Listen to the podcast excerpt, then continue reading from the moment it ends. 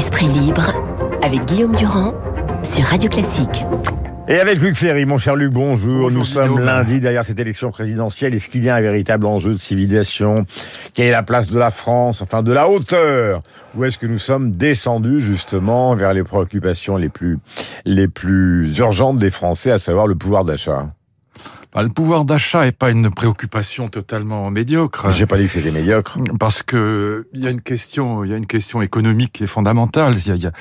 C'est ce que disait Madame Lagarde quand elle était ministre de l'économie et des finances. Il faut réconcilier Keynes et Schumpeter. En clair, ça veut dire qu'il faut à la fois augmenter le pouvoir d'achat des petits ménages, parce que comme ce sont des petits ménages, ils vont pas économiser, mmh. ils vont dépenser l'argent, et quand l'argent est dépensé, bah, il, il remplit les carnets de commandes des entreprises, et éventuellement, ça conduit à créer des emplois donc c'est une bonne chose d'être keynésien en période de crise. Et en même temps, il faut être schumpeterien, c'est-à-dire réduire la dette et investir dans l'innovation. Donc euh, c'est pas un sujet entièrement anecdotique pour la France qui est en train de couler. C'était pas la question au départ. hein. Je considérais qu'en fait, au départ, vous on vous souvenez, de, oui, de civilisation. On, a, on a beaucoup parlé. Oh, bah, c'est Zemmour, la surtout. France. Oui, ça, oui, bon, du côté de c'est- Zemmour et à gauche, c'était le woke, la Il est, transformation. il est à combien Zemmour? Il est à 8%. Oui, ouais. euh, Enfin, 8,5%. Donc, euh, comme, comme je le dis depuis le début, il n'est pas présidentiable. Il l'a jamais été, il le sera jamais. Donc, euh, oui, il avait lancé des thèmes sur l'identité française. Enfin, Nicolas Sarkozy avait déjà fait la même chose, d'une certaine manière. L'identité française, la France, la lutte contre l'immigration. Peut-être ce qu'il a rajouté, c'est l'affaire du grand remplacement. Bon. Mm. Mais, mais tout ça, tout ça a fait long feu, non? Voilà, ça n'a pas pris parce que c'est pas le sujet majeur pour les Français aujourd'hui. Donc, euh, alors, Mm. on peut regretter qu'il n'y ait pas un débat grandiose sur la place de la France dans le monde, mais euh, je pense que par le biais de l'économie, on a, on touche quand même une question fondamentale, c'est que euh, moi, je pense que tout passe par l'Europe aujourd'hui, tout passe par la construction européenne aujourd'hui. Cette construction européenne va extrêmement mal. On voit d'ailleurs que pendant la guerre en Ukraine, les Allemands ont acheté des avions américains, ce qui augure assez peu de la, la, la, la mise en place d'une défense européenne et d'une Union européenne sur le plan politique, diplomatique et militaire. Mais je pense que euh, l'une des raisons pour lesquelles euh, l'Europe va très mal, c'est que la dette de la France est, est à 2800 milliards d'euros et que pour les Allemands, c'est euh, insupportable. Ils considèrent que les Français sont des clowns. Et un commerce extérieur à 84,7 milliards. Voilà. Et fait donc pour les. Allemands, on n'est pas sérieux. La, la dette de l'Allemagne doit être autour de 70% du PIB, un autre autour de 115% du PIB. Et au fond, les Allemands considèrent que les Français ne sont pas sérieux, y compris Macron, Hmm. Et que la dette a explosé. Le quoi qu'il en coûte n'a pas été compensé par des économies. Donc voilà, ces questions économiques, elles rejoignent des questions politiques fondamentales, et notamment la question de l'Union européenne, euh, qui aujourd'hui va très mal parce que le Hmm. Mais c'est couple l'objectif de franco-allemand n'existe faire plus. exploser tout ça. Pardon? C'est l'objectif de Oui. Poutine de faire exploser Oui. tout ça. Et Oui, en et même des temps de États-Unis. pousser. Et, Et et- des États-Unis tout autant. Alors, on va les prendre les uns après les autres parce que c'est pas exactement de même nature. Poutine, c'est ça, et en plus, euh, lui, il considère qu'il y a une sorte de décadence de l'Occident, et c'est pour Oui. ça qu'il est derrière, en tout cas à la défense des partis populistes et peut-être même de Marine Le Pen. Fondamentalement, son, son, son souhait dans un contexte qui commence à se resserrer, ce serait qu'elle l'emporte sur Emmanuel Macron. Euh, Oui, mais je ne crois pas que son souhait soit de, de briser l'Union européenne, parce qu'en faisant la guerre, il, il la renforcerait plutôt à la limite, parce que d'une certaine manière, l'Union européenne s'aperçoit que elle n'est ni politique, ni diplomatique, ni militaire, et que ça ne va pas. Mais, euh, mais je, je pense qu'en effet, il, a en tête que le, le déclin de l'Occident est la caractéristique fondamentale de l'Occident, que nous ne croyons plus à rien, euh, qu'il n'y a plus de spiritualité en Occident, euh, qu'on n'est pas nationaliste, qu'on n'est pas prêt à prendre les armes pour défendre nos valeurs, etc. Bon, et beaucoup d'Occidentaux euh, pensent la même chose. Hein. Euh, 63% des Français pensent que la France est en déclin. Et au fond, euh, Poutine joue là-dessus. Maintenant, euh, je pense qu'en revanche, l'intérêt des États-Unis, euh, c'est de vendre des armes aux, aux Allemands, dans des avions aux Allemands, les, les fameux F-35. Mmh. C'est de vendre des centrales nucléaires aux, aux, aux- aux Polonais. Ce serait donc la seule raison du voyage qu'a fait Biden, donc à la Oui, frontière oui, polonaise. je pense il n'est pas venu pour, raison. Non, c'est la raison il n'est principale. pas venu pour sortir de l'isolationnisme, Et- il est venu pour vendre. Il est venu pour vendre son gaz, son pétrole de schiste, ses armes, et, et- et la division de l'Union européenne a toujours été un des grands souhaits de- des États-Unis. C'est pas, c'est pas nos amis sur ce plan-là. D'ailleurs, c'est aussi une leçon intéressante. C'est d'une certaine manière, Poutine et, et Joe Biden nous donnent à nous Européens une leçon d'Union européenne, négativement certes, mais dont devrait- on devrait tenir compte aujourd'hui. Encore une fois, quand les Allemands achètent euh, américains et quand les Polonais achètent américains, centrale nucléaire d'un côté, euh, F-35 de l'autre, c'est pas une C'est pas un signe que l'Union européenne est en marche. Mais Luc, si nous croisons ce qui peut apparaître comme légèrement désordre, justement, la campagne présidentielle avec ce qui se passe en Ukraine, c'est que ce croisement, c'est le fait qui fait que beaucoup de gens considèrent que c'est une campagne qui ne peut pas vraiment avoir lieu étant donné l'importance des événements qui se passent en Europe. Oui, c'est pas faux, mais c'est pas c'est pas la seule raison. S'il y avait des idées grandioses dans cette campagne, euh, elle se verrait quand même. Et donc, euh, mais c'est vrai que elle, elle, la campagne est écrasée. Bon, on va dire une banalité par la pandémie et par la, la guerre en Ukraine. Donc, on, euh, la, la, stratégie de Poutine est une stratégie de la terreur qui va bien au-delà de la terreur en Ukraine. C'est une, une, terreur qui a gagné l'Europe entière. Bon, et donc c'est vrai que par rapport à la à la terreur qui règne à cause de cette guerre qui n'a aucun équivalent depuis 1945 en Europe. Euh, voilà la question en effet du pouvoir d'achat ou la question de, de telle ou telle mesure euh, en faveur de, des, retraites euh, paraît, paraît anecdotique par rapport à ce qui se passe en Ukraine, c'est vrai.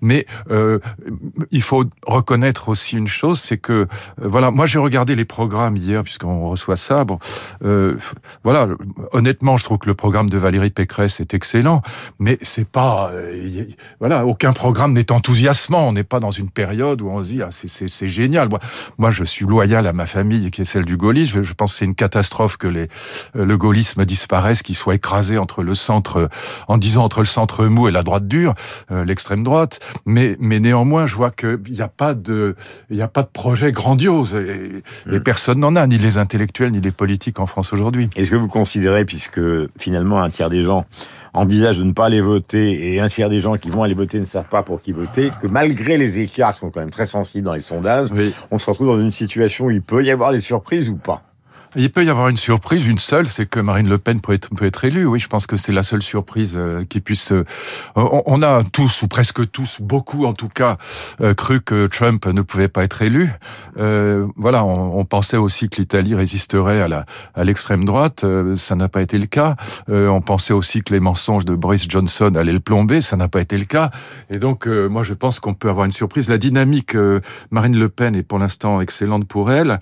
Elle a fait une campagne tout à fait extrêmement calme par rapport à par rapport à celle très excitée d'Éric Zemmour, et donc euh, elle a des vraies chances d'être élue. Oui. Et si elle n'est pas élue de toute façon, elle sera très haut, elle sera 48 ou 49 probablement. En tout cas, c'est une possibilité. J'ai pas de boule de cristal, mais c'est ce qui se profile à l'horizon, et c'est pas absurde de penser que c'est possible. Et de toute façon, il faudra en tenir compte. Et dans ce cas-là, un rôle considérable pour les législatives, ce qui va se évidemment. Voilà. Et ça veut dire que euh, Emmanuel Macron, si c'est lui qui est élu, ce qui est quand même malgré tout le plus probable aujourd'hui, mais enfin encore une fois, on peut avoir une vraie surprise avec une élection de Marine Le Pen. Si, Emmanuel Macron est élu, ça veut dire qu'il, ça, au départ en tout cas, la France sera ingouvernable pour lui, totalement ingouvernable. Donc il faudra qu'il fasse quelque chose. Moi, comme vous le savez, je suis partisan d'un gouvernement d'union nationale, mais euh, union nationale, il faut vraiment y travailler. Ça veut dire il faut, il faut mettre en place un programme avec euh, quelqu'un euh, de présentable pour lui. Bon, mais et, il faut avoir la parité droite-gauche dans, dans son gouvernement, sinon ça ne marchera pas. Et donc ce sera extrêmement difficile pour la France euh, si euh, Marine Le Pen arrive à 48 ou 49 et si elle est élue, elle aussi aura euh, quasiment une impossibilité de gouvernance. Donc c'est c'est pas c'est pas très très optimiste ce que je dis, mais ce qui, ce qui se profile à l'horizon est quand même est quand même très difficile pour le pays. C'est pour ça que nous revenons euh, à l'Ukraine avec les massacres qui ont été euh, révélés à Boutcha et à l'hôpital pour enfants de Mariupol. Alors évidemment, l'interrogation de ce matin, c'est de savoir si le président russe peut être jugé par le tribunal pénal international de la Haye. Il faut rappeler que l'Ukraine et la Russie n'ont jamais ratifié donc ce tribunal et que pour que ça ait lieu, il faudrait qu'il sorte de Russie pour qu'il soit arrêté, ce qui donc rend les choses extrêmement euh, compliquées. Mais le fait que ça existe, le fait que les caméras soient là, avec la prudence qu'il faut avoir, puisqu'on rappelait tout à l'heure Timisoara, est-ce que ça change la nature du conflit? Non, pas du tout, mais c'est bien quand même. C'est quelque chose qu'il faut faire. Que des organismes internationaux objectifs euh, euh, documentent, comme on dit aujourd'hui, c'est pas du bon français, mais pardon, euh, les crimes de guerre, ça me paraît être un véritable progrès. Oui, je pense que c'est quelque chose qui est indispensable. Maintenant, s'imaginer que ça va dissuader Poutine dans cette guerre, c'est de la naïveté au-delà du descriptif. Donc c'est pas ça qui va qui va arrêter la guerre. Mais qu'on le fasse, c'est évidemment une bonne chose. objectivement, il faut le faire des deux côtés Donc on sait qu'il y a eu des crimes de guerre aussi dans, le Donbass de la part des, des milices ukrainiennes et notamment du régiment Azov. Donc il faut aussi documenter ça, sinon c'est pas crédible. Mais, euh, mais, mais que ce soit fait, c'est un, c'est un véritable progrès. Maintenant, ça n'arrêtera pas la guerre. La seule question qui vaille aujourd'hui, c'est la question de savoir si le repli de Poutine vers le Donbass euh, ouvre des perspectives de paix ou au contraire, donc de négociations avec euh, Zelensky sur non seulement sur la neutralité de l'OTAN, mais sur la, la question de l'autonomie, de l'indépendance, voire de l'annexion des territoires euh, séparatistes du Donbass, ou si au contraire ça présage, du, comme le dit Yves Le Drian, d'une guerre plus longue, plus douloureuse et plus atroce encore. Moi, voilà, je, personne ne le sait, c'est très difficile à savoir, mais, mm. mais il est possible en tout cas, non, il est certain même que c'est quand même une bonne nouvelle que Kiev ne subisse pas le sort de Grozny et que par ailleurs les pays de l'OTAN limitrophes, en particulier la Pologne, voient la menace d'une intrusion russe euh, dans leur territoire reculer. Et pour nous, la menace d'une guerre nucléaire reculer. Donc c'est quand même trois très très bonnes nouvelles. Maintenant, est-ce que ça présage de pourparlers qui vont enfin aboutir sur la question de la neutralité de l'Ukraine du statut des, des républiques séparatistes autoproclamées du Donbass? Oui, ça c'est la vraie question aujourd'hui. Est-ce que vous croyez, en grand amateur de James Bond, à la possibilité que Poutine soit neutralisé de l'intérieur ou de l'extérieur? Quand je dis neutraliser, j'emploie exprès justement le mot des services secrets. Le vocabulaire des services secrets. Non, c'est peu probable. C'est peu. D'abord, je ne sais pas qui viendrait à la place. Ce serait pas forcément mieux. Et ensuite, c'est assez peu probable parce que manifestement, cet homme est assez paranoïaque. Il est, il est par conséquent convaincu qu'il a des ennemis. Hmm. Et c'est la vérité. Je crois qu'il fait incroyablement attention. Regardez cette table blanche qui le sépare de Macron. Enfin, il a peur d'être malade. Il, est, il fait du sport une heure et demie de sport par jour.